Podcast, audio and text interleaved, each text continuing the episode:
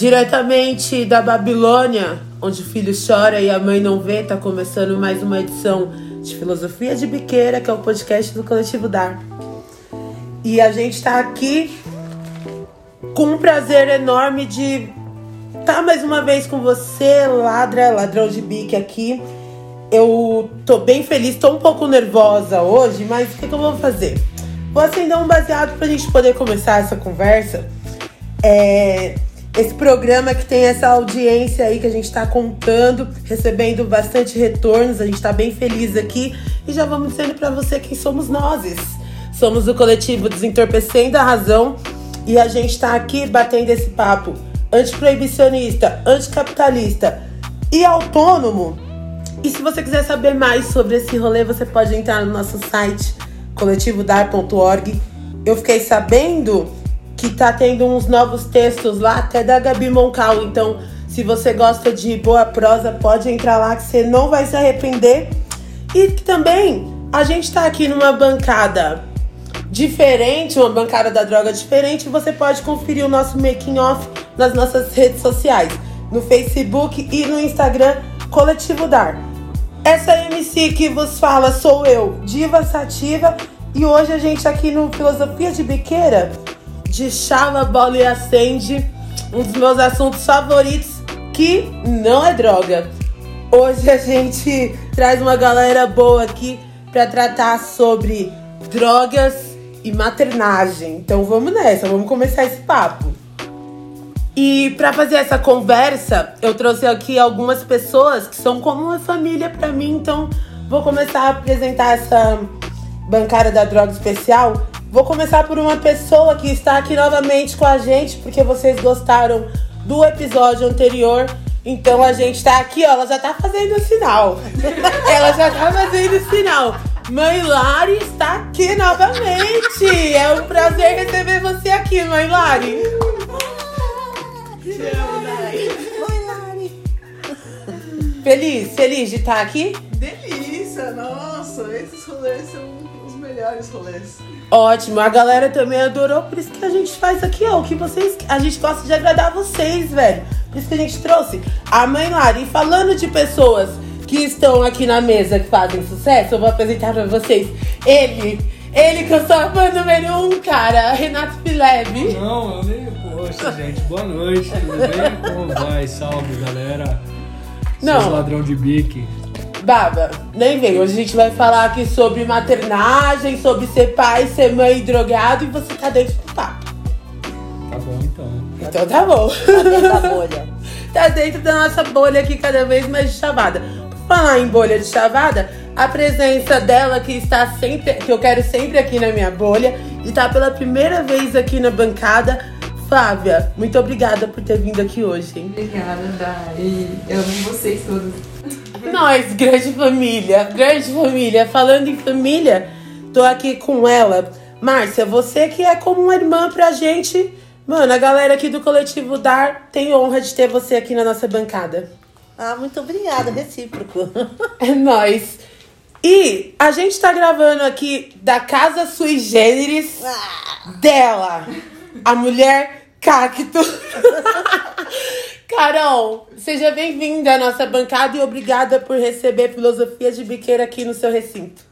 O meu prazer é todo meu em receber aqui vocês, meus irmãos, meus filhos, e que tanto me ensinaram nesse rolê todo. E os ladrão de bique não vem pra cima do meu cipo, não, que aqui eu vou botar fogo! Vou botar fogo nessa bancada. Vamos aí!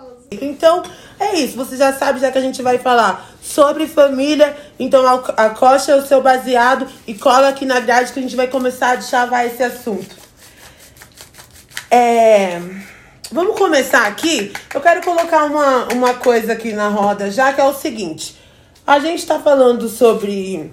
Hoje, sobre esse rolê de ser mãe, de, ter, de criar pessoas né, tendo em vista que nós somos usuários, somos ativistas é, e somos seres é, que estamos tomando consciência e ao mesmo tempo estamos criando os nossos filhos e tudo isso é muito complicado.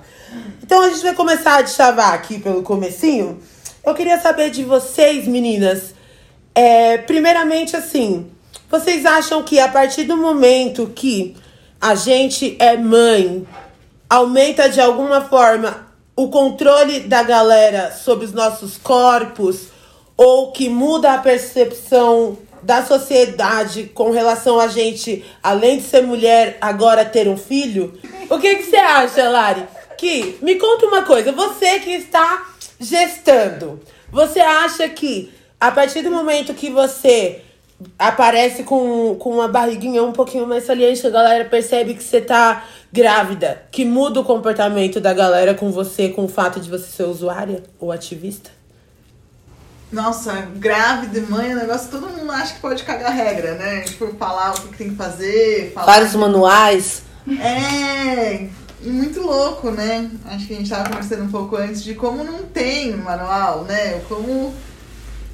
É, mas que tem uma, uma vontade de se apropriar do corpo dos outros já é gigante, né? De se apropriar do corpo das grávidas, assim, então é, é aquilo, né? Tipo, a mão já ninguém deixou, em dizer o que pode e o que não pode, achar um absurdo uma grávida fumando. Tipo, você sabe quanto que eu fumava antes? Sabe que eu tô fumando agora? Sabe que vai fazer mais mal ou menos mal? É... Muito louco, né? Tem esse lance mesmo, né, Lari? De controle, que eu acho que já é uma coisa que, inclusive, a gente discutiu nos nossos programas é, sobre feminismo. E você pode procurar, tanto na primeira temporada quanto na segunda, a gente sempre traz esse assunto. Uma questão de controle. Márcia, você acha que, é, de alguma forma, é, na, suas, na sua experiência, né? Você tem uma filha, né? Eu tenho uma filha de 24 anos. Tá. Quando é, você acha que durante a sua gestação e nos primeiros anos da sua maternidade, o, o seu uso de drogas foi afetado de alguma forma? Você mudou o seu uso também por, por conta de uma pressão da galera? Como que se deu a sua, a sua descoberta da maternidade e o seu uso de drogas, assim, logo no começo? Bom, eu fumei durante toda a gravidez. Né? Eu contei para ginecologista, né? Eu, eu tenho essa prática de sempre que eu vou no médico, eu sempre eu falo sempre que eu sou, eu falo duas coisas, eu sou lésbica e eu fumo maconha. Então, para todos os médicos que eu vou, até no dentista. É uma boa dica, né? Pra, pro médico e pro advogado sempre falar a verdade, né? É, eu sempre falo, né? Então, é, quando eu, eu falei, não rolou muito, não. Sabe? É, é, a médica não, não falou pra eu parar também. Falou, ah, não, é, mas dá uma maneirada, não sei o quê. Mas eu sempre, ela sempre esteve ciente, né? E assim, até nascer. Putz, acho que até no dia que nasceu, acho que eu fumei. Mas aí, quando ela começou, co- é, quando eu comecei a amamentar, aí eu já fiquei meio encanada, né? E até não tinha informação também, né? Hoje também tem pouco estudo sobre isso e tal, mas é, não sei exatamente se hoje é a mesma visão que tinha naquela época, né? E aí eu fiquei sem fumar. Uma época eu fiquei nove, 11 meses amamentando minha filha. E eu fiquei 11 meses sem fumar. Tá. E aí depois falei, bom, 11 meses, aí ela já tá parando de, fumar, de já mamar mais mesmo. tempo? te- Foi a época da sua vida que você mais ficou sem fumar depois que você virou maconheira? É, não, acho que não, mais ou menos, porque o meu companheiro, ele ficou, foi internado por causa de crack, e aí ele ficou um tempo, assim, bem careta, que, sabe, não podia nem falar em droga, nada assim, né? Aí eu fiquei sem fumar também, uma, uma cara pra, né, não estimular ele. Pra fortalecer o lado É, dele. sim, sim. E aí eu fiquei uma cara sem fumar. Mas isso que a Márcia tava falando é bem importante, porque a gente, quando a gente é mãe, a gente. E aí, não só em relação aos nossos filhos, né? Mas no meio em que a gente tá inserida, a gente tende a mudar alguns comportamentos é, para ser solidária com quem tá do nosso lado, né? Sim. O que é a recíproca nem sempre é verdadeira. Eu quero, antes de colocar a Carol na, na mesa, eu quero perguntar uma coisa pra Flávia que tá aqui. Você é madrasta de uma criança de quantos anos, Flá? Sete. Sete. Me fala uma coisa, você trampa com esse rolê da saúde, né? E a Márcia falou um pouquinho o seguinte, é, que ela teve uma opinião médica é, que não, que há um tempo atrás não é, aconselhou a, não desaconselhou o uso da cannabis.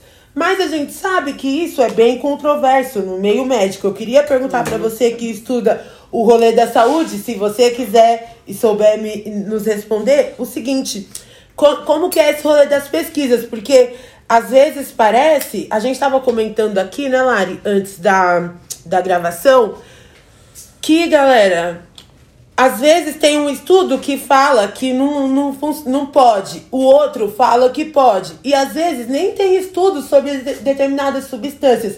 As pesquisas com relação à gestação, à amamentação e uso de drogas, elas ainda são inconclusas? Pelo que a Lari estava falando antes, é bem escasso, né? Mas o que eu acho que eu vejo assim nos profissionais de saúde, muitas condutas, elas não são baseadas em evidências, né? Então, muito dos preconceitos, das visões de mundo que o médico, a médica, o profissional de saúde tem, ele imprime isso do cuidado. E essa questão de medicina baseada em evidência é uma coisa que né, é meio recente, a galera, não, né, os médicos não estão muito atentos para as pesquisas. Se tivesse, a maconha seria legalizada, a gente estaria na farmácia, né? Por exemplo, a gente não estaria dando hidroxicloroquina. Então, assim, é bem, vai bem nessa pegada. Ah, você tá grávida, para de beber e para de fumar.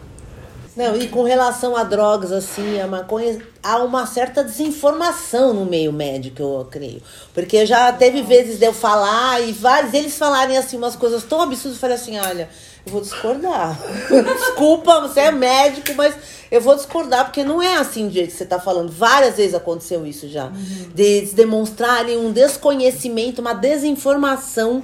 Falo, pô, meu, você é médico, sabe? Tá falando bastante disso daí, tá? Toda hora tá saindo seminário e tá na, na televisão e tal. E você tem que descobrir mais coisa disso daí. Já até, até, já até indiquei para médico para entrar em site, ó, entra nesse site, vê o que estão falando lá, porque é uma desinformação. Mas é isso aí. Contra a desinformação, a gente está aqui, ó, discutindo esse assunto e levantando alguns pontos para que você possa ter não só os argumentos, mas a condição de fazer uma boa escolha para você, para o seu uso e para sua vida. Falando nisso, Carol, eu queria te perguntar uma coisa que talvez nem tivesse na nossa pauta, mas assim, brisas, né? Porque a gente começa a fumar, a gente começa a devagar os nossos pensamentos. É, a Flávia estava falando de como é, a, me- a medicina às vezes é pouco, é pouco baseada em evidências, né? Inclusive, a gente vive aqui no Brasil, né? Desse de- desgoverno. E por aqui também parece que desacreditam bastante da ciência, então a gente compreende bem o que a Flávia estava falando. Mas, Carol, é, quando a gente fala sobre ser mãe, né? Eu sou mãe de uma menina, eu sou mãe solo de uma menina de 9 anos também. E assim, Carol, toda vez que eu que eu penso assim, né, em, em como a gente consegue de alguma forma ser mãe, sendo que não existe uma bula, né? Eu tava. eu- depois vocês podem acompanhar a gente nas redes sociais. É, a gente tava, eu tava vendo um post hoje nas minhas redes, no meu Facebook, sobre ensinando, é, por exemplo, com, como, como trocar fralda de criança, sabe? O que fazer, o que não fazer de uma forma bem didática, porque a gente não nasce sabendo, né? Mas antes de falar sobre as construções é, sociais desse ser mãe, eu queria saber, Carol, o que que você que tem sempre pensamentos bem bem profundos e bem inteligentes, pode nos dizer sobre a relação de ancestralidade que a gente traz, sabe, velho, de hoje, da gente ter os nossos as pessoas que vieram antes e hoje a gente ser referência para os nossos filhos. O que é, sabe esse lado sagrado, mas não do rolê judaico-cristão, sabe? Da floresta, das nossas mães, da mãe, da, da mãe natureza, sabe? Eu não sei se você chegou aonde eu, onde eu quero chegar, mas aí você dá mais um trago que você vai entender o que eu tô falando. Bom, então vou dar mais um trago. Boa! Eu vou ter que fazer essa linha de trás pra frente, né? Porque Tá bom. é o papo de Saturno. A gente trouxe o Saturno na mesa. A Flávia falou aqui é, a gente está tá pegando leve no assunto. A gente está falando de cannabis. Antes era maconha, agora eu tô me corrigindo também para dar esse upgrade. Porque cannabis? é pra vida, né? Pro vocabulário. Eu tenho Boa. evocado vocábulos, invocado vocativos. Mas depois a gente fala sobre isso. Vamos falar sobre a cannabis, a tal da cannabis, que quando nasceu a minha filha mais nova, eu tenho três filhos. Né? Eles são todos adultos, a mais nova tem. Vou fazer as contas, né? Mas era de 96 o ano onde a cannabis medicinal foi legalizada na Califórnia. Portanto, eu não posso dizer aqui nessa mesa redonda que a maconha, cannabis, não seja legalizada. Ela é legalizada. Nós estamos em 2021 e eu vivo num mundo onde a cannabis é legalizada. Pasme você que está me ouvindo. Não é legalizada no Brasil porque aqui é tudo tosco. Porque a gente podia ser para frente, mas a gente é para trás. A gente está falando de ancestralidade, né? E de história. E, e é isso. Quando a gente olha para uma história, é, a gente tem uma responsabilidade para com isso, né? Então, quando eu vejo a minha diva, porque assim, diva é minha diva. No, no primeiro, me lembro dela da, no primeiro instante, antes de qualquer coisa, porque provavelmente a gente já já se encontrou em outros outras dimensões por aí. E, e é incrível como esse tempo de pandemia, ele está falando disso, que a gente tem uma aprendizagem aí de e que com que responsabilidade nós mulheres especialmente trazemos. Então, nós que somos mães e que somos pais e que, enfim, trazemos crianças ao mundo, a gente tem uma responsabilidade tamanha, sabe? De honrar, de honrar as bucetas que, passaram, por, por, de onde todos passamos, por onde todos passamos, né? E, e é isso.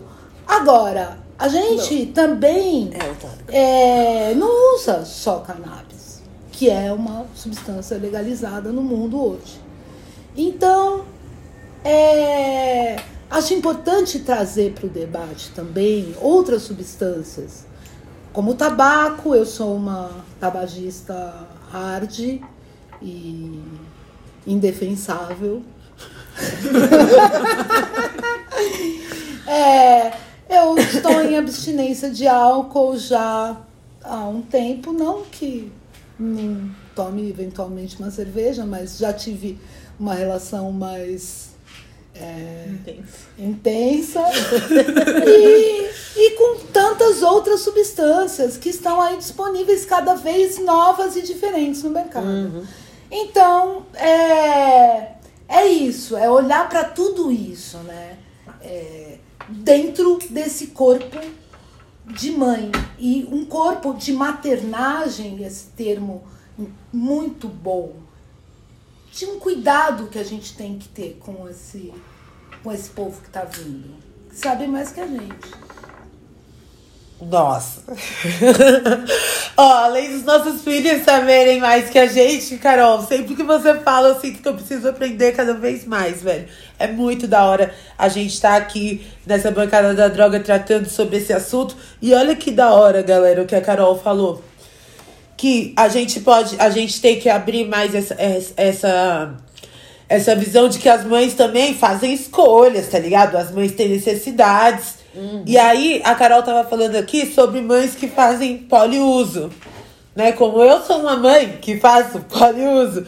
E aí, galera, a gente tem que sair dessa hipocrisia, velho. Porque é, eu acho que tem um. A gente, é, em algum momento a gente tava falando é, sobre as, as sobreposições de preconceitos que vão havendo, né? Na construção da gente. E aí, entrando pra, pra essa parte é, de como a, a de, da gente não estar pronta, né, galera, pra maternidade e também de ter uma visão construída do que esperam da gente. Não esperam que uma mãe que que cuida bem dos seus filhos, deu um tiro. A galera fica chocada. Você, você já usou, Lari? Conta até como, como relato. Na sua gravidez, teve algum, algum sintoma que algum tipo de substância ajudou você a melhorar, como por exemplo a cannabis ou outra substância? Ai, cara, eu acho que tem várias coisas que a maconha ajuda muito, né? Tipo, pra enjoo, pra paciência, pra lidar com a maluquice hormonal que você fica, principalmente no começo da gestação, que acha que tem uma coisa tipo de, mano, fique grávida. Tem gente que planeja, tem gente que não, né? É. E- mas eu acho que qual droga usa e qual droga não usa depende muito de que mãe que a gente tá falando, que mulher que a gente tá falando, qual é o lugar de escolha que ela tem, qual acesso de informação que ela tem, qual acesso de- a drogas que ela tem, quais drogas ela tem acesso, quais os tipos de relação que ela tem com essas drogas. Fiquei pensando das minhas escolhas, assim. Então, é, tanto com o Thier quanto, que é meu primeiro filho que tem três anos, Você já tem um filho? tem um filho de três anos e agora eu tô grávida Yes! um pouco mais de três meses. É, nas duas gestações eu fumei maconha e eu tomei daime, que são ambas substâncias psicoativas. Mas que dentro de quem eu sou e das coisas do meu universo, que é classe média, que tem toda uma estrutura e uma seguridade, todo acesso a uma maconha plantada, um autossustento, um... eu fiz essas escolhas o acesso às informações que eu tive para essas decisões. É bastante provado que tabaco e álcool e cocaína e outras drogas azinas em especial, né? Acho que LSD tem menos pesquisa, talvez. Essas coisas não tem Psicodélicos, pesquisa. né? É, é mais provado que é prejudicial pro bebê. Maconha tem várias controvérsias, assim. Mas é isso, é comprovado, mas também quem que era essa mãe, né? Por exemplo, maconha. Tem gente que fala que dá prova-se que mães gestantes que são maconheiras dão mais bebês de baixo peso. Mas qual foi a amostragem de mães que eles pegaram, né? Qual maconha essas mães estavam usando? Qual classe social eram essas mães? Aonde que eles foram procurar o estereótipo da mãe maconheira pra pegar essa amostra de pesquisa pra falar que É, a- é. qual é então assim tem uma pesquisa que foi feita na Jamaica que foi de bastante tempo com é, é, Comparou? com- Obrigada. Compararam é, é, dois grupos que moravam mais ou menos no mesmo lugar, que tinham mais ou menos o mesmo tipo de alimentação, e umas maconheiras e outras não. E daí esse estudo dá muito pouca diferença entre as mães. Mas também é só um estudo, mas acho que. Mas também talvez é o estudo que eu mais gosto, porque também é o que mostra mais. É, que é mais A favorável gente- com a sua ideia. né? A gente não é hipócrita, a gente prefere as pesquisas que reafirmam nossas ideias.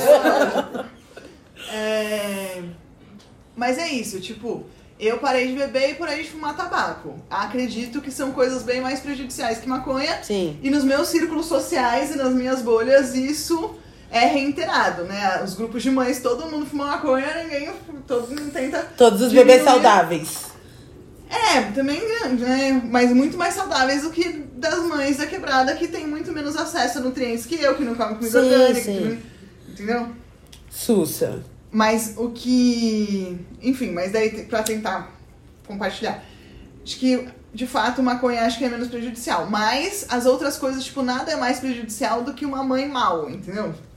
Então é isso que a Flávia também falou, tipo. Estressada, né? É melhor não fumar cigarro, entendeu? Mas, se você for pirar o cabeção e ficar não sei o quê, se não for fumar cigarro, é bem melhor você fumar cigarro. E depois, assim, morar em São Paulo são três cigarros, entendeu? Entendi. É poluída essa É. cidade mesmo. Tem, tem pesquisa, por exemplo, que leva em conta nessa coisa da gestação. Considera uma gestação de risco do ponto de vista de tabaco depois de seis cigarros. Por isso que seu médico falava pra fumar só seis cigarros. Por antes dia. Seis, por dia. Então, antes de seis cigarros nem é considerado uma, uma gestação de fumante. É, mas, enfim, Não faz mal sabia. depende pra quem, entendeu? Quem fumava 40 cigarros, fumava 20 cigarros, fuma seis cigarros, né? Sussa. Pode, pode concluir. Pode E só concluir, pra finalizar, Daime, por exemplo. O Daime daí tem todo um outro lugar, que daí é, faz parte de uma determinada religião, enfim. Também religião, enfim. Um... mas faz parte de um conjunto de crenças que tem a ver com o sagrado, né? Então, para quem é do Daime, o chá é um ser divino. E se é um ser divino transformado em líquido, você não vai deixar de tomar porque só vai te fazer bem. Né? É, um, é para isso que você usa. Você usa no parto. Quando o bebê é, nasce, é batizado, você dá uma gotinha de daime na língua dele. É um. Um ritual. É um ritual, é um sacramento e é- não tem lugar de droga, né? Mas é um psicoativo poderosíssimo. Enfim. E tem alguma pesquisa, você Mas sabe? uma pessoa que nunca tomou Daime morre. Tem. Pra Daime tem várias pesquisas, inclusive é, pra ayahuasca, né? Uhum. Enfim. Inclusive que mostram que todos os jovens que nasceram dentro desses. Daí, da, da- do Santo Daime, da União Vegetal e tal. E que tem uma vida nessas comunidades, eles são muito mais certinhos do ponto de vista. De, são pessoas que têm. É muito mais raro o uso problemático de drogas recreativas, de problemas na escola. Vão, daí tem, enfim, é um outro problema, né, pra gente que pensa fora da caixinha. Mas do ponto de vista de adaptação para o que, que se considera essas pessoas que têm a vida dentro desse acesso psicodélico ayahuasca, é isso tem um monte de pesquisa, que daí tem, é legalizado, é mais fácil pesquisar, né? Sim. Sussa. Lari, você tava. Não, a gente aqui. Ó, ninguém vai te julgar, porque aqui todo mundo dá um tiro e vira rola de faladores. Ninguém vai te julgar. Grávida, né, pode. É, grávida tem prioridade. É. Carol. Não, daí eu, que- eu queria compartilhar um pouco aqui com a Márcia uma coisa assim, porque a gente tá, né? É, a Lari te- tem aqui, tá, né, uma grávida com, com uma criança e a minha criança, assim, já tá no seu retorno de Saturno fazendo 30 anos, o meu mais velho completa esse ano, então eu completo é, 30 anos de maternidade, já é mais que um quartinho de século, né? Então, é, e, e daí a coisa assim, ai, faz mal pra criança. Ok, beleza, mas é que o ser, aquele humaninho que você gestou, ele não é, ele, assim, infinito, tem tanta coisa que faz mal pra criança. E assim, a gente é um negócio, né? E não é um negócio, longe de ser um negócio, né? É, é algo que a gente só vai saber lá, lá pra frente, né? Acho que, sei lá, daí, daí eu olho também pra minha relação como filha, né? E como é, se dá. Então, a gente também é muito imediatista quando a gente é, quer. Ah, o quanto pira o cabeção da criancinha? Sei lá, entendeu? Mas quantos, quantas outras coisas, quantos outros medicamentos não estão sendo ingeridos por aí sem saber? E eu sei lá, eu sou muito feliz no meu projeto de filhos, nos meus três filhos, eu sou abençoada, agradeço diariamente. De fato, Sabe? você arrasou. É porque é isso, são pessoas que estão aí, é lógico, desse lugar onde eu tô, que, sabe, me deu essa, essa condição. Mas que tá aí, eu vejo também toda uma juventude chegando assim. Daí eu queria compartilhar um pouco que você falasse, Márcia, sobre. é, pro- né, quando essa criança né, que a gente está lidando e que a gente é toda preocupada ali com as nossas escolhas, né, chega lá na frente, adulta, né? Adultinha. Legal. Ah, bom. Divas. A minha filha já chegou adultinha assim sabendo de tudo, né? Porque inclusive o nível de informação que tem hoje, né, e para crianças, né, que já nascem conectadas, é, eu não tinha quando eu era criança, né? A gente nem nenhum de nós acho que tinha, né? E hoje minha filha já tem muita informação, né? E eu depois da gravidez e tal, eu continuei fumando, né? E quando a minha filha era pequenininha, eu fumava. Aquela coisa, né? Dormia no carro, fuma. Entendi.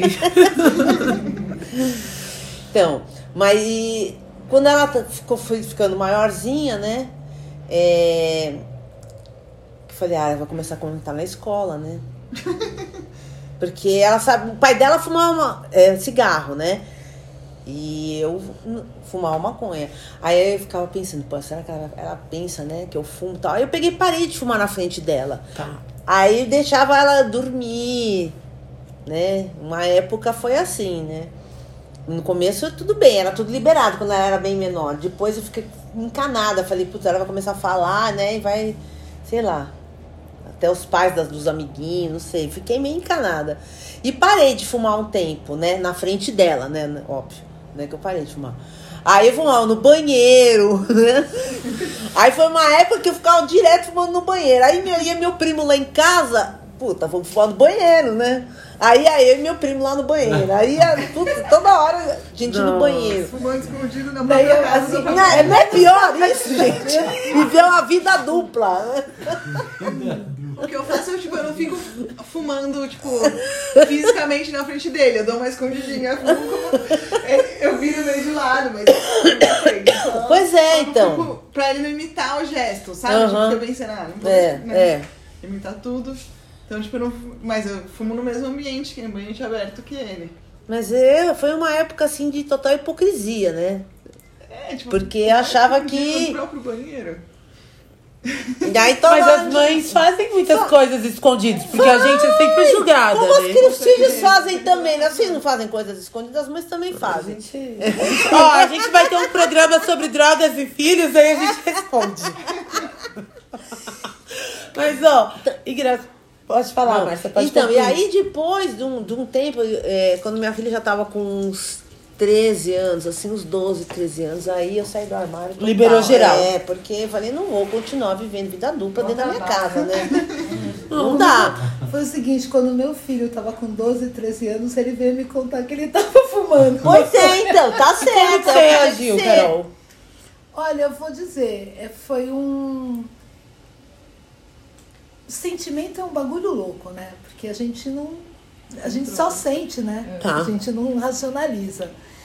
E pra mim, é, teve dois pesos. Por um momento, num primeiro momento é um choque, né? Porque afinal de contas, é você, ainda mais você que sabe qual é a vida, né? Tá.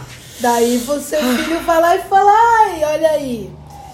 Por outro lado, é uma bênção que você tenha conseguido abrir um espaço para que esse indivíduo que experimentou a sua maconha na escola, com seus colegas, porque óbvio, nenhuma criança vai chegar para a mamãe e falar, por mais que ela seja maconheira, ai mãe, como não É. experimentar? Nossa, eu amo o back Entendeu? da mãe. Não é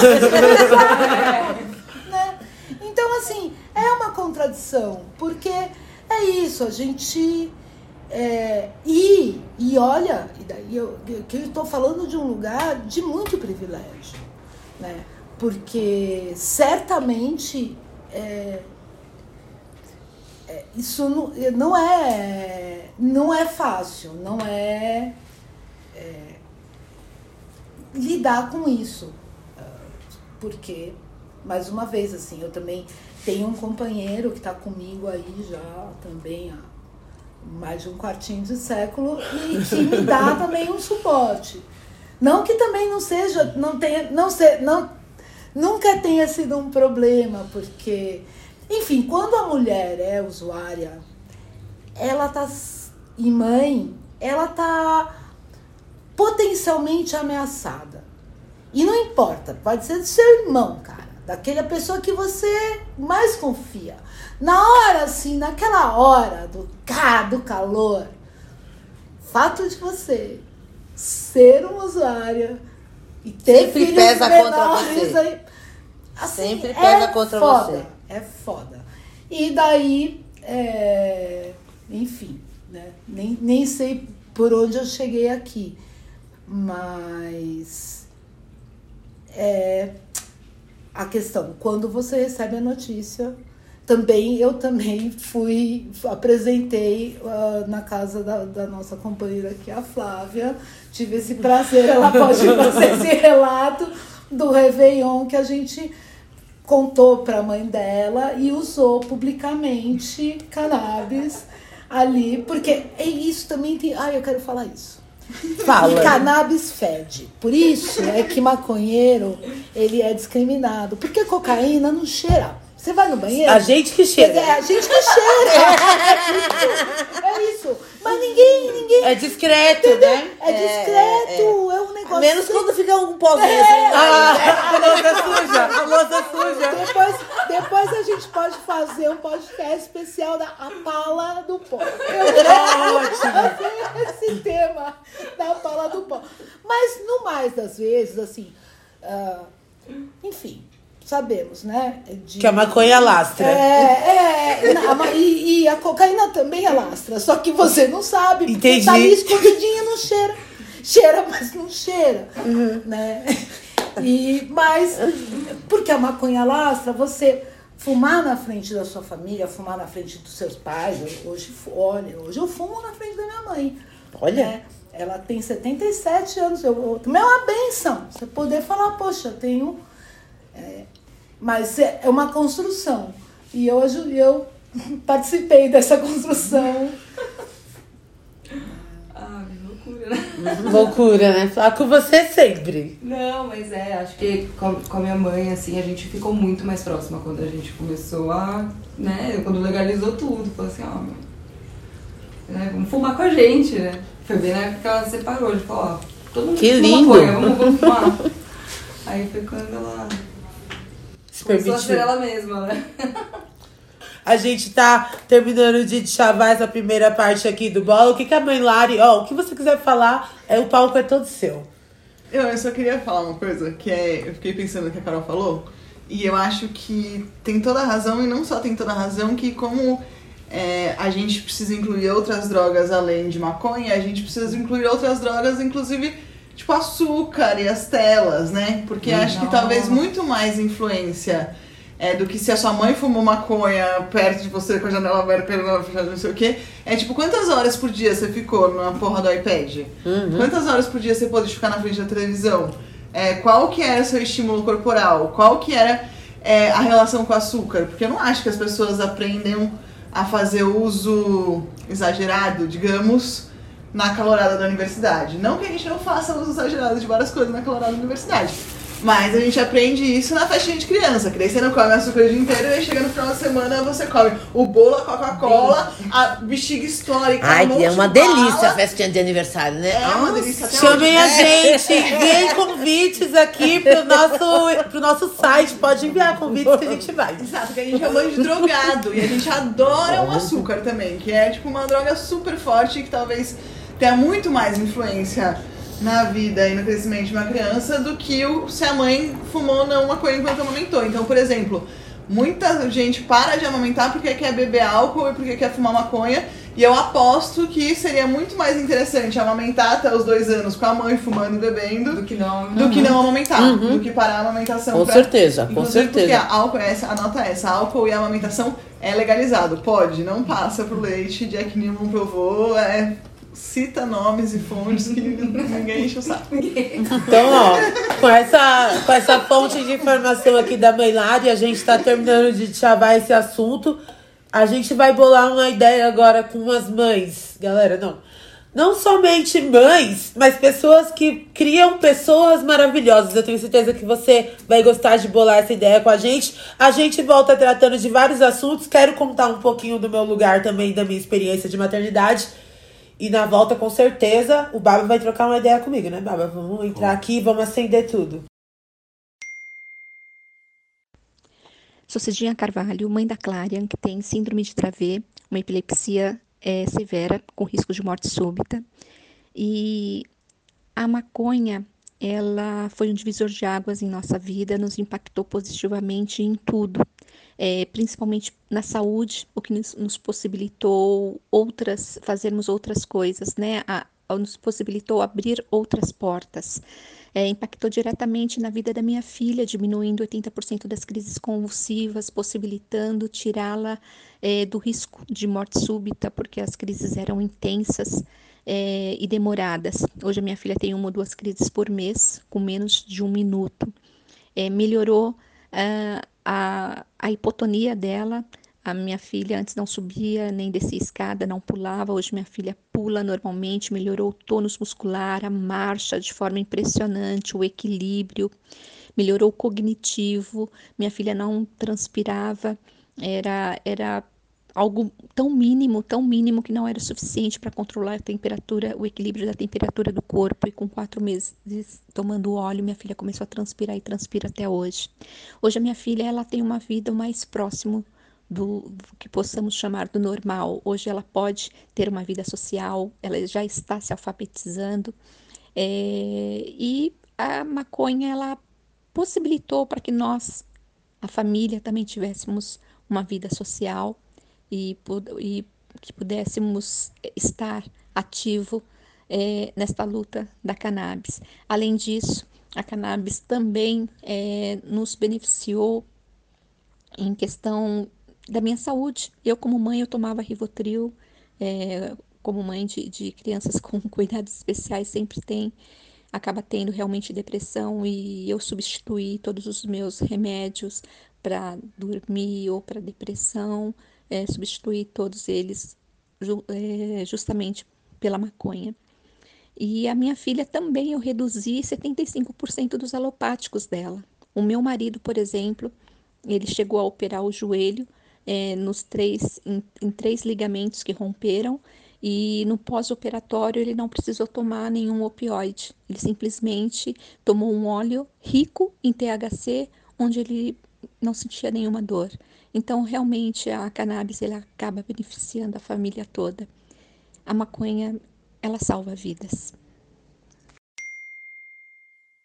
Salve Filosofia de Biqueira, aqui quem está falando é Tamara, sou usuária de drogas e mãe de um adolescente de 16 anos. E o grande desafio para mim de, na questão da maternidade e do uso de drogas é criar, dar uma criação antiproibicionista é, e estabelecer ao mesmo tempo limites para ele. Ele escolheu começar a fumar maconha com 14 anos e apesar de eu achar cedo, eu respeitei essa escolha dele e tentei estabelecer uma relação com ele, criando limites e um diálogo aberto, onde eu prefiro que ele que eu forneça maconha para ele e ele fume dentro de casa do que que ele corra o risco em biqueiras e ruas e polícias e etc. E eu percebo que ele, como um bom adolescente, fica tentando testar os meus limites e enfrentá-los. E um dos grandes desafios é que ele vive roubando a minha maconha e negociando e tentando aumentar o quanto, qual é a dose, vamos dizer assim, semanal que eu libero para ele. É, eu percebo que um outro desafio também é apesar de abrir a minha casa para ele fumar, o quanto a minha educação libertária dele influencia na relação com os amigos, porque não são todos os amigos que têm mães que liberam. E o fato de eu liberar para ele não significa que eu libero para os amigos dele, porque tem uma situação que é eu não posso ir contra a criação das, das outras mães, apesar de discordar e tentar dialogar então, o combinado que eu faço com ele é que os, o, a liberdade que eu dou é uma liberdade que eu dou para ele. E que se ele quer usufruir dessa liberdade com os amigos, ele faça ou no momento que eu não estou em casa, ou, entre aspas, escondido de mim, como uma forma de não me colocar como cúmplice das quebras de regras dos amigos, mas sim como cúmplice dele. E o que eu percebo com isso é que a gente tem uma relação que é super aberta, tanto que ele várias vezes está no rolê e me liga só para me contar que está muito louco e não exatamente para me pedir ajuda, mas que eu vejo que essa confiança que ele tem em mim de saber que ele pode me contar das experimentações dele, que ele não vai ser julgado e que ele não vai ser punido, é o grande termômetro do quanto essa relação está é, tá funcionando e está dando certo. Não sinto que eu tenho muitas respostas, eu tenho mais dúvidas do que respostas, e o caminho que eu uso é sempre dialogar com outras mães que têm filhos adolescentes e filhos adultos e absorver a forma como elas lidaram com essa situação, sabendo que eu não vou reproduzir a forma delas na minha família, mas eu vou absorver e criar a minha própria forma, porque cada família é uma família, cada pessoa é uma pessoa e cada cuidado é um cuidado. Então, a rede para mim é uma coisa muito importante de diálogo para poder construir a minha própria resposta e não sentir que eu estou sozinha nessa nesse desafio. Espero ter contribuído aí com o debate, sempre um prazer fazer parte desse rolê.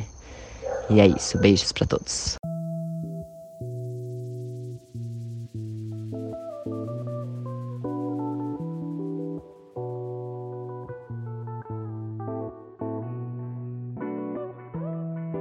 O seguinte, Baba, você é pai de uma menina de quantos anos? De sete. De sete. Conta uma coisa pra gente. E Na- sou filho há 37 anos, né? Hum, sua mãe também, ó, da hora, hein? Da hora, Baba. É bom, eu, a gente tava comentando no primeiro bloco que a gente vai gravar um programa só pra contar nossas histórias de filhos drogados.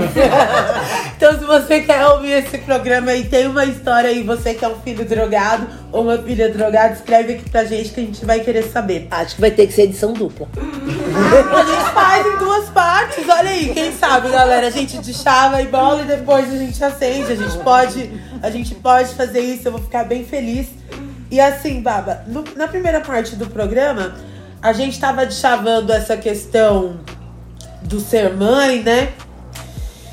E Bem, eu acho que ser mãe é basicamente assim, a gente. As meninas estavam falando no final do primeiro bloco sobre essa incerteza. A gente não sabe se nosso filho é um bebê maligno, se é um bebê benigno, a gente não sabe qual é o rolê, né? Mas, além dessas incertezas, tem um lance muito grande, Baba, de um medo. Que nós, enquanto pais, a gente sempre tem alguns medos, porque a gente não pode proteger nossos filhos em todos os momentos, né? Ou a gente não deveria, né? Não sei. E aí, Baba, eu queria te perguntar assim: as- é, a gente comentou bastante que o- as nossas experiências enquanto mães é, dependem muito assim do nosso contexto, da- do nosso estado de espírito, que pra gente ter os nossos filhos bem, a gente precisa estar bem. E aí eu me lembro sempre quando eu falo de droga de uma coisa que você me ensinou, que é o biopsicossocial. Então, eu queria que você falasse um pouquinho sobre isso pra galera, porque é, eu faço parte de um trampo religioso na minha quebrada lá, né, galera? Vocês sabem que eu sou lá de Francisco Morato. E eu comentei com as meninas do. Eu sou de um círculo de oração. E eu comentei com as meninas que a gente ia gravar um programa sobre drogas e maternidade. E as meninas me relataram que o maior medo delas em relação aos seus filhos é que eles usem drogas. E aí, Baba, eu queria que você explanasse pra gente assim, como essa questão do biopsicossocial pode nos ajudar a orientar os nossos filhos e a abrir um caminho para que pode ser que eles não façam isso, mas que eles tenham um canal aberto para que se eles quiserem virem falar com a gente, porque é, a gente falou que em alguns momentos a gente precisa usar de algumas hipocrisias. Só que eu acho que a gente está num caminho de quebra disso. Você acha que esse rolê do biopsicossocial pode nos ajudar, a mim a você, a nos dar com as nossas filhas melhor nesse campo das drogas? Nossa, Diva, então, essa pergunta ela é bem desafiadora, né? Porque ela parte de um princípio de que as pessoas elas saem de dentro dessa dinâmica, né? De indivíduo, da droga e do contexto que ela está inserida, né? O do biopsicossocial, que são interações complexas, né? E aí, quando a gente for pensar o que cada indivíduo, cada pessoa busca fazer quando ele vai tratar é, de cuidar de uma criança, né, é tentar fazer o possível dentro da sua realidade, né. Então, né, as crenças são diversas, são múltiplas, né, as realidades e contextos e aprendizagens e o que e o que, que representou aquela figura materna ou paterna para ela, né, quanto que ela reproduz disso e quanto que ela evita, né, al- alguns traumas, né, para não é, tentar pelo menos esses transmitir né, para a sua criança. Então, eu acho que são diversas né, as interações que ela teve com drogas né, durante a vida. E isso acaba refletindo no, no, no como que a gente vai tentar né, criar uma, uma pessoa que seja autônoma para é, entender né, essa dinâmica né, de qual droga que ela está utilizando, qual é o estado de psicológico dela, de humor, né, de segurança, de é, empatia com as pessoas que estão ao redor dela, né, de uma escolha de um contexto seguro. né, e os contextos são diversos, né, tem contextos de, que, que é, podem é, aumentar né, os círculos de proteção e outros aumentar os círculos de vulnerabilidade. Isso para qualquer droga, né? Então, assim, dependendo da substância, dependendo do contexto, dependendo da pessoa e do seu estado mental, é, acaba tendo é, efeitos diversos, né? E aí quando você vai trazer o que a mãe Lari trouxe, né, da, do açúcar ou das telas, isso é uma forma de você educar para a autonomia, né? Então, todos os dias é uma constante negociação. Hoje, a minha filha usa, as drogas dela são a tela e o açúcar. Tá. Então, é, é, todo dia é uma negociação. O quanto que ela consome, o que ela vai consumir. Eu tento tornar isso consciente para ela. Né? Que é olhar e falar, olha, você viu o quanto de açúcar você consumiu hoje? Eu acho que já tá legal, você não acha? Você quer... E ela me pede, ah, só mais uma coisinha. Eu vou e dou, eu, né? Então eu tenho. A gente é drogado, sabe A como gente que é é? drogado, sabe como é que é, né? Então assim, aí, mas é- eu tento fazer com que ela consiga refletir sobre o consumo Isso é dela, muito- saca? Um Eu consumo responsável, né? Isso, e eu acho tão incrível você conseguir fazer uma criança, Uhum. porque você pode ter outra opção que é simplesmente não ter doce em casa. Que foi como eu fui criada, por exemplo. Uhum. Eu fui criada assim, não tem doce em casa. Tipo, É, vai, casa vai ser na. Vai ser na. no Na fim de festinha. semana. Vai ser no fim de É, semana, é. Você, vai, você vai, tipo, acabar da Binge. festinha. Exatamente. Então, assim, observar o, o Renato, o, o Baba, Renato, o Fileve, fazer, tipo, isso com uma criança, eu já achei de uma. Assim, como que ela vai decidir, mano? Ela vai ter que aprender fazendo. fazendo. Ó, você tem cinco balinhas. Se você comer tudo hoje, amanhã não tem. O que Entendi. você vai fazer? Aí ela vai, né? É uma tentativa de reduzir os danos, né? Porque é uma coisa que, enfim, poderia não dar, né? Assim como ela não toma refrigerante, por exemplo. Poderia não dar o doce, né? Mas é uma coisa Poxa, que às ia ser vezes sem a graça gente... demais, né? É, às vezes a gente come também, entendeu? Não seria justo. Eu acho que não é toda hora, né? Eu tento, É ofereço uma parcimônia. fruta, eu falo, olha, tem uma fruta com mel. Eu ofereço, ela pede sucrilhos no café da manhã, às vezes tem sucrilhos, mas às vezes ela troca por um iogurte natural Aí com é mel. bom. Então É. eu vou tentando alternar coisas e mostrar para ela coisas diferentes que tem o tem, né, o crack, mas tem uma redução de danos aqui também que pode ser um barato louco, tem um MD, entendeu? Entendi. É uma boa. Vai, a gente, assim a gente vai negociando e experimentando de tudo, né? É, e É, aí ela diversificando, né? Lá em casa eu como chocolate escondido. vai- Olha aí, tá vendo? É Gente, proibicionismo eu que tá falei, dentro não, tá né? vendo? Era isso que eu queria vocês. eu vou contar. de proibicionista, Nossa, eu posso contar? seus filhos. Eu preciso tipo, contar. Bom, eu não conheci contar o duas antiproibicionismo coisas. naquela época. Não, eu sempre, eu sempre fiz experimentos. E não é porque eu tive filhos que eu não ia deixar de fazer. Aliás, eles, né, são parte desse experimento meu, que é essa vida. É, e o Ian, ele. ele é, eu não me lembro se ele comia doce, mas ele nunca tinha comido chocolate. Eu sei que é, na festa de um ano, juntamos seis adultos e uma criança. E a gente fez um pote de brigadeiro daquele que só maconheiro. tá. Ah, que delícia. E a gente ficou avaliando como era uma criança pela primeira vez sob os efeitos daquela substância chamada chocolate. Brigadeiro. Brigadeiro, sabe? E olha, eu vou dizer, é isso, é, é o bagulho. ah, e depois, eu sei lá, ah, eu não sou, não, não sou nem equilibrada e nem consegui. é, imagina, nem cachorro me respeita, quanto mais criança. né? E eram três, e, enfim, enfim. Eu sobrevivi. E seus filhos E Usando droga? Sempre, diariamente, altas quantidades. Que também depois eu descobri que não é pra coisa, sabe? Porque cada um funciona de um jeito. O meu funcionamento deu certo. Conheço outras pessoas que também, né, chegaram, passaram, né, do segundo retorno de Saturno e continuam na ativa. É, foi bom pra mim. Eu precisava disso. É, Hoje eu compreendo muito, me, muito mais quando se fala de cannabis terapêutica. Assim, porque na real eu achava que era recreativo, mas não era. Entendeu? Senão eu estaria tomando outro tipo de, de química ali. É, mas eles, os meus filhos tiveram contato com o computador muito cedo. Muito cedo. É. E eu sei lá, é isso. Daí você vai trabalhar, você vai né, poder fazer inteligência artificial por aí, ou sei lá. É, hum, Mas hoje é tudo muito, né? O consumo, daí a gente vai, né? é, não dá falar de substância sem falar de consumo, de falar de maternidade, de falar de um iogurte de manhã. E por um lado, me pega de pensar que a gente vive num lugar onde as pessoas talvez não tenham nem o que comer no café da manhã, entendeu? E, e que. E pá, e, mas assim.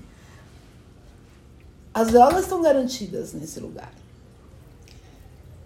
Mais malhada, menos malhada, entendeu? Você tem ali uma substância, uma pinga véia pra te fazer companhia ali Total. naquele balcão, no frio, porque também quem é que segura esse frio? Porque não tem É. coberta. Não tem coberta, não tem coberta. É, é, é profundo, é complexo. É É o complexo, é, né? Do é, e daí, sei lá, já vou engatar aqui para um, pra uma queimação total, né? Tá. É, porque quando, quando eu penso no tema e quando eu dou um- uma busca de maternidade e droga, o que, que eu vou ver? Vou ver mulheres encarceradas ou é, em clínicas que são privadas dos seus filhos. Isso é cruel. Imediatamente. Então, assim, há uma, uma possibilidade, um- uma, uma fresta de que você dá para aqueles ser mãe e ser filho, né? É um vínculo que é imediatamente rechaçado pela sociedade porque a mulher é usuária. Não, e ela já dá a luz no hospital algemada na cama, né? Que a, a violência máxima já começa no parto. Eu espero que tais práticas medievais já tenham sido expurgadas. Ah, eu acho que não foi né? expurgada, não. Acho que ainda Mas- acontece com relativa frequência até, viu? De, da, da mulher parir algemada na, na cama, assim. E é contra a lei, né? É, eu acho que até- Crianças até 12 anos que deveriam ser. Cumprir medidas em Ah, casa, sim, mas né? é que isso foi aquilo, aquela decisão do STF, né? Que valeu pra mulher do político. Ah, mas só não pra- vale pra todas as mulheres, porque eles fizeram um coletivo que era pra libertar várias mulheres, mas não foram todas que daquele daquela automático, lista, né? Eles tinham que entrar com um pedido, não era automático assim, todo mundo sair. Tinha essa barreira que não chegou muito É, Ou seja, para o povo a burocracia, para É. a mulher do governador o É. recurso do STF. Exatamente, é tipo assim. É, é tipo assim, velho. É, dois pesos, duas medidas, né? A gente tá compartilhando aqui nesse último bloco do programa sobre as nossas experiências. E aí a Carol tava falando sobre é, os lugares da onde a gente é mãe, né? Eu queria trazer um pouquinho da, da minha experiência aqui pra gente começar a encaminhar algumas coisas, né? Porque hoje com essa bancada grandona, o programa se, tá se estendendo um pouquinho. Mas assim, sobre é, os estereótipos que a gente tem em, em ser. é, não, vou falar um pouquinho não só sobre os estereótipos, né? Mas sobre a minha própria experiência, né, galera? É, eu sou mãe solo de uma menina de 9 anos e várias, várias questões permeiam a minha maternidade. Acho que muito por conta de ter sido mãe adolescente, né? De ter sido mãe sozinha. Tem um, um lugar também que é, no começo do programa nós falávamos sobre é, ninguém, ninguém meio que ensina a gente a ser mãe, né? Ninguém ensina a gente a ser mãe. E os nossos bebês, eles não vêm com bula. E ao mesmo tempo, ao mesmo tempo, colocam um, um peso em cima da gente, sabe? Como se a gente já, já tivesse madura o suficiente é, no nosso, na nossa saúde mental, assim como o nosso corpo já estava maduro, tá ligado? Então, a minha experiência de mãe e a, e a possibilidade de eu ser mãe hoje, né? E de ter um vínculo com a minha filha e dela gostar de mim, gostar de estar comigo e me reconhecer nesse lugar de referência para ela, passa por um conceito o seguinte: eu só consigo ser mãe da Mariana porque eu estou, eu tenho uma rede do meu lado. E era esse o assunto que eu quero trazer aqui na mesa. Fá, você tinha falado de um de um provérbio africano é preciso de uma aldeia para criar uma criança. É. Provérbio africano, né? E é meio que isso, como que não vem com bula, né? Não vem com manual. Mas a mulher, nessa momento, é quando ela não pode estar sozinha, né? Tipo, ela tem que ter toda uma comunidade ao redor, apoiando ela, para naqueles primeiros momentos ela, ela é a criança, mas depois ela vai crescendo. E aí tudo e outras pessoas podem assumir outros papéis né, de, de cuidado. E, e a escola, ela tem que. Ela é, é escola, a creche, ela é. Tem É que ser vista né? como dentro dessa aldeia, né? Não só Uhum. redes familiares. Com certeza. Que a gente tá. Que um pouquinho de antes que a gente tinha falado, a gente tava falando que não vinha com manual, mas o manual tá em algum lugar. E aí a gente tava falando um pouco de ancestralidade, né? De quem cuidou da gente, de quem veio antes. Mas também esses outros outras instituições, né? Que é um grupo de pessoas que vão cuidar das crianças, ou seja, escola, creche. Total. Creche pública tinha que ser, porque como é que você, como é que a mulher faz? Né? Se ela não tem a rede Esse lance da, creche. do tio, da tia, do vizinho, ela teria que ter, né? Esse lance da creche é bem importante pelo, pelo lance de autonomia também das, das meninas, né? Sim. Porque é, se você não tem com, com quem deixar seu filho, você não tem como trabalhar e você não, mesmo, né? você não recebe nenhum salário e você aí você tem que é, fazer trabalhos escusos, mas aí você perde seus filhos e aí os seus filhos vão para a FEBEM porque não tem mãe nem casa e esse círculo vicioso, né? São políticas de manutenção da nossa pobreza, né? Do aprisionamento do nosso corpo. É bem triste isso, né? Mas contra isso, a gente tá criando novas formas de ter os nossos bebês, as nossas crianças. E eu quero compartilhar com vocês agora. Eu queria que a gente falasse um pouquinho sobre isso. A gente, na nossa turma, aqui no Coletivo Dar, já tem algumas crianças, tem mais crianças chegando agora. Mas assim, nos nossos coletivos, né, aqui na- é, no movimento antiproibicionista aqui no qual a gente está inserido aqui no Sudeste, a gente tem uma, uma, uma vivência bem forte das nossas redes, né, Lari? É, a gente tem um empreendimento juntas e lá no nosso bar a gente a gente preza, né? Por esse rolê de poder incluir as crianças. Qual que é a importância, galera, da gente ter espaços antiproibicionistas onde caibam as nossas crianças? Fora Pô, que já tem vários rolês que não chamam a gente depois É, que é, é. mãe, né? Que você não cabe mais, assim. É tipo, Verdade. Nossa, hein, Lari? Mas me conta uma coisa, como você se sente quando tem um rolê, sei lá, antiproibicionista, um rolê do ativismo, a gente que é bem da pegada, e você pode colar com seu filho? Você acha que é importante? Ou sei lá, você acha que ele já entende alguma coisa do que tá acontecendo, ou que ele gosta? Qual que é a sua experiência ainda no rolê com ele? ah, eu acho que é, é o mínimo, né? A gente chegou na militância a essa altura do campeonato, né? 2021, a gente precisa incluir as crianças no rolê, né? Tipo, você quer ter mulher, você quer ter é, outros perfis para além dos homens héteros brancos que dominam a política há meio século, você precisa caber as crianças, entendeu? Porque. Né? A política é a vida e a- as crianças são da nossa vida também, né? Não, é, a criança tem que caber em todo lugar. É, em a todos os USP Tem lugares. que ter creche para as professoras. Todos os lugares. Entendeu? A fábrica tem que ter creche. é, assim, o Estado, o município. é, e, e, as redes de apoio, que Que é. é- são essas. É, não as sociais, essas que caem entendeu? Essas que não resistem ao Mercúrio retrógrado. É, as outras, aquelas que estão aí cósmicas, sabe? As redes É, cósmicas. é, Essas é que a gente tem que fortalecer. Para essas pessoas que a gente tem que. E mais, a gente tem que estar forte também. Porque é importante para a gente fortalecer o outro, a gente também se fortalecer. É um, é um ciclo viciado esse daí.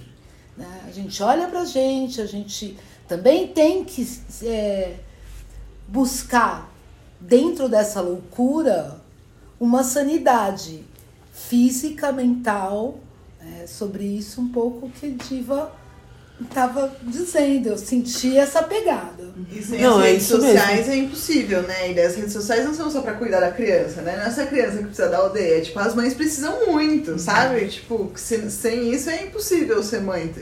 Impossível não, né? Porque várias são e são as heroínas aí. Mas ninguém precisava ser heroína ou Martin porque tem que viver e ter um filho, entendeu? Tipo, a gente podia se sustentar, né? Sim. E acho que é, no- nossa panelinha é legal. A nossa panelinha é legal. Tenta fazer isso. Ó, mas que tá acho escrito aqui na minha camiseta, ó.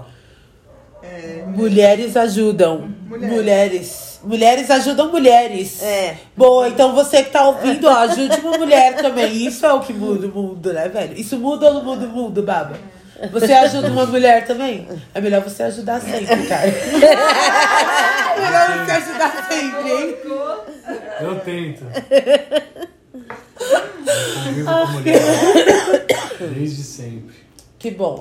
É, eu fico feliz porque a gente se sente, se sente contemplada que você vai tentar ajudar a gente. Eu vou ficar feliz. Vou ficar feliz. Começando por aquela que tá do seu lado. Eu vou ficar feliz com o apoio do Baba. E aí, falando um pouquinho sobre, ainda, né? Sobre essas dificuldades e esses diferentes contextos é, em que a gente é mãe e usuária e com tendências autônomas. É, contar um pouquinho uma coisa que aconteceu comigo. Logo quando eu entrei na Marcha da Maconha e, e consequentemente no coletivo DAR, é, aconteceu uma situação em que a gente foi fazer um evento antiproibicionista lá na nossa quebrada. E a nossa família, que é parte da, da rede que me ajuda com a minha filha, ficou revoltadíssima, velho. Ficou revoltadíssima e ameaçou uma coisa que eu acho que é o pior pesadelo de uma mãe, assim como a Carol tava falando, a Márcia, né, das meninas do cárcere, que é separar uma mãe de um filho contra a vontade dos dois, entendeu, velho? E aí, é, eu queria que a gente começasse a discorrer aqui na nossa mesa sobre esse lugar de vulnerabilidade que as mães têm, porque, tipo, mano, qualquer coisa que a gente anda fora da linha, a galera quer chamar a polícia, quer chamar a conselho tutelar, quer desqualificar, entendeu? Não, eles veem só que a gente tá dando tiro, não vê que a criança tá vestida. Eles não veem que a criança tá alimentada e abrigada da chuva. Então, tipo, dessa, dessa hipocrisia, desse controle mesmo que há, né? É, em cima desse medo nosso que é de perder os nossos filhos. E enquanto vocês escorrem, eu vou fumar um. Ou não, né? Eu vou dizer, eu me sinto muito aliviada porque eu já não corro mais esse risco com os filhos maiores de idade. Então eu vou passar a minha vez. Entendeu? Eu dessa, não foi. E, é, e eu. Mas Deu uma brisada geral. é, o baseado tava muito bom. Essa que é a real. Brisada geral. Como sempre, chegando ao fim do programa, chapades. Chapado. Não, mano, no final do programa é sempre assim, galera. Todo mundo chapado, Mas é- é ninguém que- fala nada é com que nada. não- Eu não consigo, é que nem pensar assim, ai, ah, uma guerra. Sabe? Ai, o conselho tutelar vai bater. Sabe, é uma coisa que eu não consigo imaginar, sabe? Mas acontece. E eu, putz, é, é real, é visível, é Acontece pra evidente. caralho. Acontece pra caralho. Teve um, tem um tem uma história, lá que surgiu lá. Acho que na Zona Leste, a mulher é, usou Citotec, tava abortando, chamou o bombeiro, o bombeiro deu voz de prisão. E todos os. Mas eu chamo bombeiro? E, nossa, e é muito louco isso, né? Com população em situação de rua, com pessoas com. É, que é isso, né? A mulher que vai perder o filho assim que nasce não é a usuária de crack que mora nos jardins, né? É, é a usuária de crack que tá numa vulnerabilidade ali, né? É, mais mil histórias, né? É, com população em situação de rua é comum você ouvir as gestantes falarem que vão parir na rua para não perder o filho. É, porque também, se você não tem casa, Eles não deixam levar o bebê. só que várias vezes é, você sabe que é muito ruim pra criança, né? Essa a separação ao nascer, né? Com certeza. Traumático. E para as mães também, várias vezes é uma possibilidade de transformação de várias redes de afeto e de cuidado e da própria trajetória, né? E daí a pessoa várias vezes passa a gestação inteira, já acompanhei algum duas mulheres que foram assim, tipo, passou a gestação inteira, tipo, super segurando usos que elas estavam considerando exagerados e Se cuidando sabe, mesmo. se cuidando e tem um horizonte de uma nova trajetória, não sei o quê. Nasceu, perdeu pro conselho tutelar e daí assim, desandou a vida do bebê, desandou a vida, vida da dela. mãe, entendeu? É tipo ruim pra todo mundo, né? E, e se é ruim pra todo mundo, é ruim pra todo mundo, né? Não tem como ser bom. Então não faz o menor sentido, assim, é, tipo, é, é aquele tem limite. da- maternidade, né? É, tem e, e é o limite do domínio do corpo da mulher dessa ameaça que você tá falando, né? Tipo, a ameaça, assim, ah, vai perder o seu filho, ah, não sei.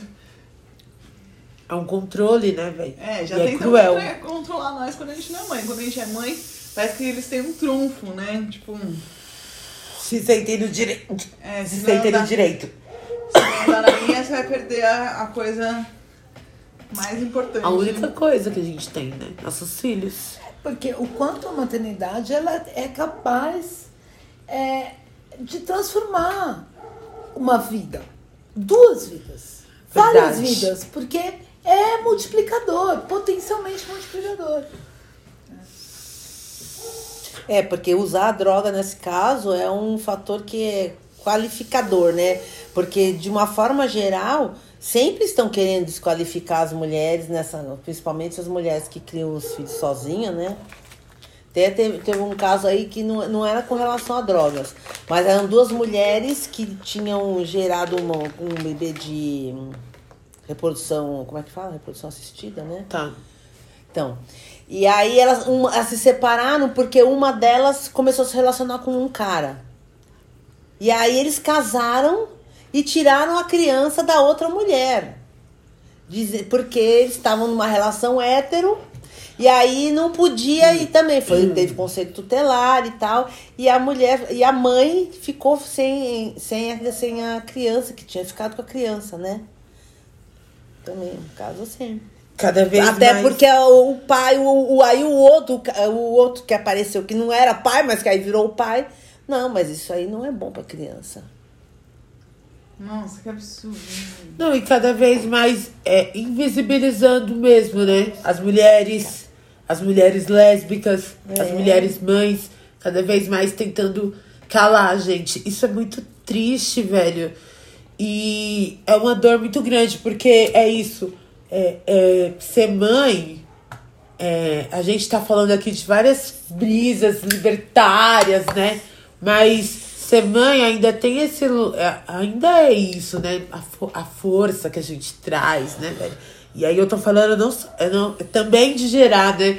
Mas não só isso, né? Hoje a gente vive vários tipos de maternidade. Eu mesma tenho um filho que não saiu da minha barriga, mas a gente se adotou nas nossas vidas, entendeu, velho? Eu, e o- eu e o Cauã, meu filho, Mariana, meus filhos, o programa é pra vocês, velho. É, a gente vive vários tipos de maternidade, né? E essas possibilidades que vão se dando. É, a gente falou bastante sobre mães aqui, Flávia, mas ah, eu queria te perguntar o seguinte: como você. Qual que é o. Como você enxerga, né, o seu papel, o seu lugar aí, que você não é mãe, mas pratica maternagem também, né? Eu queria ouvir um pouquinho dessa experiência também. Pois é, eu sou madrasta. E desde quando ela nasceu, então a gente tem um vínculo. E assim, que eu, eu me divirto vendo um ser humaninho se desenvolver, sabe? Então eu acho que é um pouco assim, é, é meio que um showzinho acontecendo, assim, sabe, na sua frente. E é interativo, né? Então, tipo, responde as, as nossas inquietudes e aí fica colocando lá os- as dúvidas na cabeça, sabe? Fica só fica instigando ela. Bom. Mas é isso, né? É o papel de madrasta mesmo. Ela é bem definida, assim, né? Por mais que tenha é, né, um convívio intenso com ela. Existe a mãe dela, né? E é. Mas assim, teve até uma, um episódio fim de semana passada que a gente tava tendo churrasco. E ela não tava querendo deixar o Renato ficar com os amigos dele, queria só ele. Eu falei assim, ai, vou tentar conversar. Eu não vamos lá, não tem como você abrir mão de alguma coisa. Ela, eu quero abrir mão de você. Eu falei, se eu tiver que abrir mão de alguma coisa, eu mão de você. Eu falei, gente, essa foi a melhor Sinceridade, lição, assim. né? Sinceridade, assim, e o papel mesmo que ocupa. Ela nunca vai falar isso pra mãe dela, ela não vai abrir mão da mãe dela. Mas assim, mas É. só pode ser que sim, né? Te amo muito, mas é isso, né? Essa relação que E não é... quer dizer que ela não gosta de você, Não, de jeito algum. Mas que não é dada, ela não é dada, porque você tá lá, né? Não vê o teu ventre, que é uma coisa construída, e enfim, é isso. Da hora, Flá. Eu me divirto. Que bom, que bom, porque também a gente vai vendo que as, as famílias vai além dos laços sanguíneos e consanguíneos, né? A família a gente vai desenvolvendo, né? E a verdadeira construção que a gente quer é essa, e não de que tipo de mãe a gente deve ser ou de que tipo de roupa a gente deve usar porque a gente teve um filho, entendeu? Essa é a verdadeira, a verdadeira construção que a gente quer, é essa que a gente tá fazendo aqui autônoma, anticapitalista e antiproibicionista. A gente vai realmente agora, galera, tacar um fogo aqui para poder encerrar esse programa. Olha só, várias, várias resoluções a gente tirou daqui. Que a gente vai fazer um programa só sobre ser filho e drogado. Não é isso? Eu quero também que vocês me contem aí é, nas redes, pelas redes sociais, você acha a gente e nos conte como é que a sua família descobriu ou como que você contou pra sua família que você era drogadão. Conta aí. E olha só, vou pegar um relato e vamos contar na próxima edição de Filosofia de Biqueira. Então, manda aí pra gente. Por falar em relatos, mandar um beijo especial pro Fernando Konezuki, certo, Manari? que mandou mensagem no, pro nosso coletivo Dar, pela nossa amiga Tamara, que adorou a nossa última edição. Então, Fernando, um beijo aí pra você. Obrigada aí, continua acompanhando. Aproveita e escreve pra gente como é que sua família ficou sabendo desse seu lado B aí, que a gente vai ficar feliz de contar aqui no programa. Vamos tacar fogo aqui pra finalizar. Então, vamos começar por quem? Eu taco fogo na hipocrisia.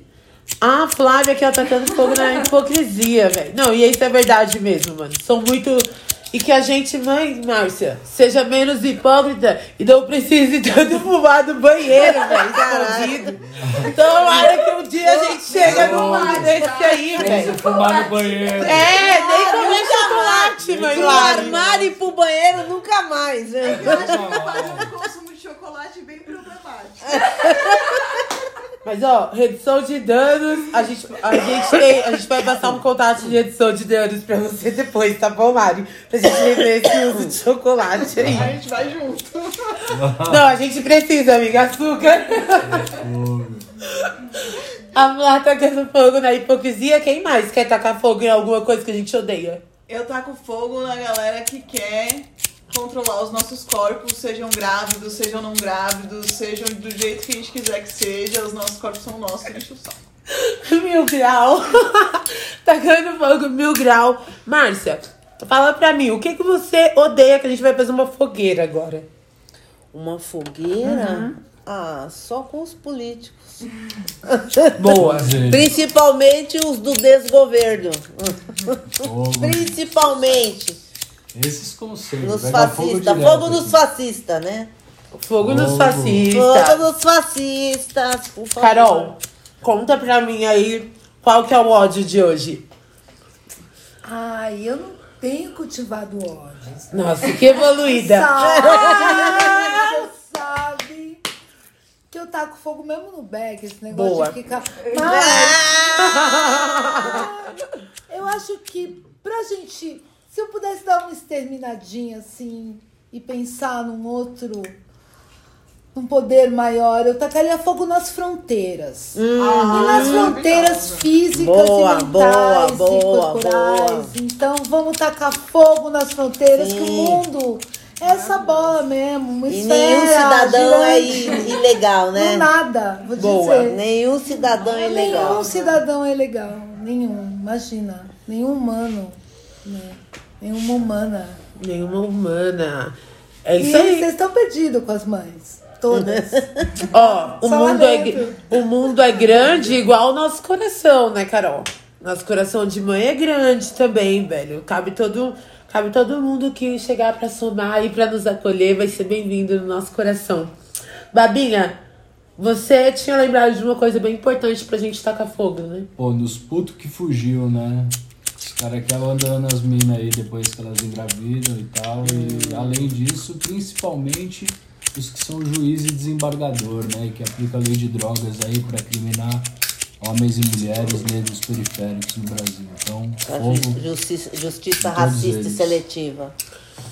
Tacando fogo nesses covardão aí, Machista. como o Baba falou. Eu vou tacar fogo, deixa eu ver só. São tantas coisas que eu odeio que fazem com as mães, velho. Que eu vou falar uma coisa pra vocês. Eu vou deixar essa fogueira como está. Eu vou deixar essa fogueira como está. Eu vou tacar fogo só numa. Só uma, uma gasolinazinha, assim. O seguinte, eu vou tacar fogo nas, na falta de políticas é, públicas para as mães, né? A gente precisa é, ter dentista para os nossos filhos, a gente precisa ter casa, a gente precisa ter saneamento básico para os nossos filhos, velho. Entendeu? No Brasil, hoje, a gente tá falando aqui sobre criar crianças saudáveis. A maior causa de mortalidade ainda é diarreia, velho. Ainda é a galera não ter acesso a saneamento. Então, é essa falta de infraestrutura do Brasil aí que atrapalha super as mães. A gente tá finalizando essa fogueira e também esse episódio de filosofia de biqueira maravilhoso que a gente agradece aqui, ó. Hoje muito barulho pra gente e pra vocês que estão aí ouvindo a gente, que são a força motriz desse programa, assim como as nossas famílias são na nossa vida e a, a grande família verde que a gente está formando. Antes desse programa acabar, já te deixo um convite para você entrar lá no nosso site coletivodar.org. Como a Carol falou, informação de qualidade sobre drogas você encontra lá. Pode ir procurar a gente também pelas redes sociais. Volta o podcast lá pro começo que eu já passei o serviço para você, tá bom? Eu sou Diva Sativa, tô indo embora e você fica agora com o Pai Vito e MPB, música para brisar. E até o próximo programa. Tchau, tchau, galera! Músicas para brisar. A coluna de Pai Vitor no podcast Filosofia de Biqueira.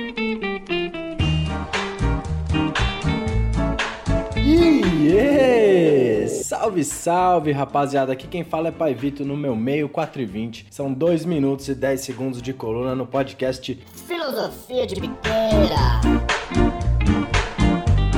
E mais uma vez nessa onda de tentar segurar essa barra que o coletivo Dar coloca lá em cima, eu vim fazer o meu melhor aqui. E pegando esse gancho no papo de hoje, eu pensei por um lado meio. Ou também.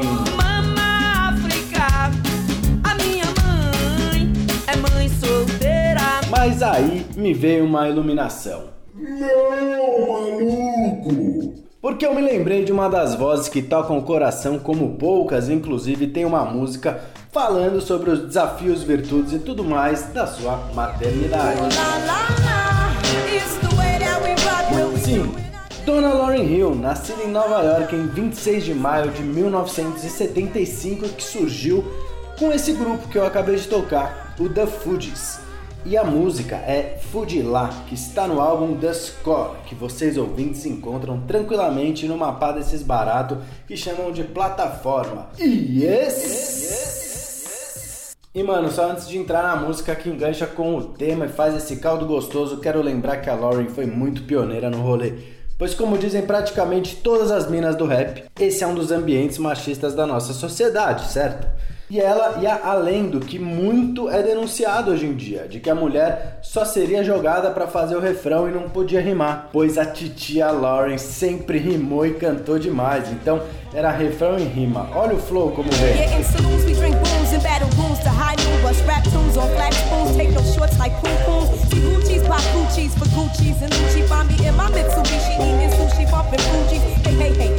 E como o tempo corre, já vou passar uns anos e falar de um outro álbum que é um baita clássico chamado The Miseducation of Lauren, que já é na carreira solo dessa gigante da música e tem esse clássico. You know you.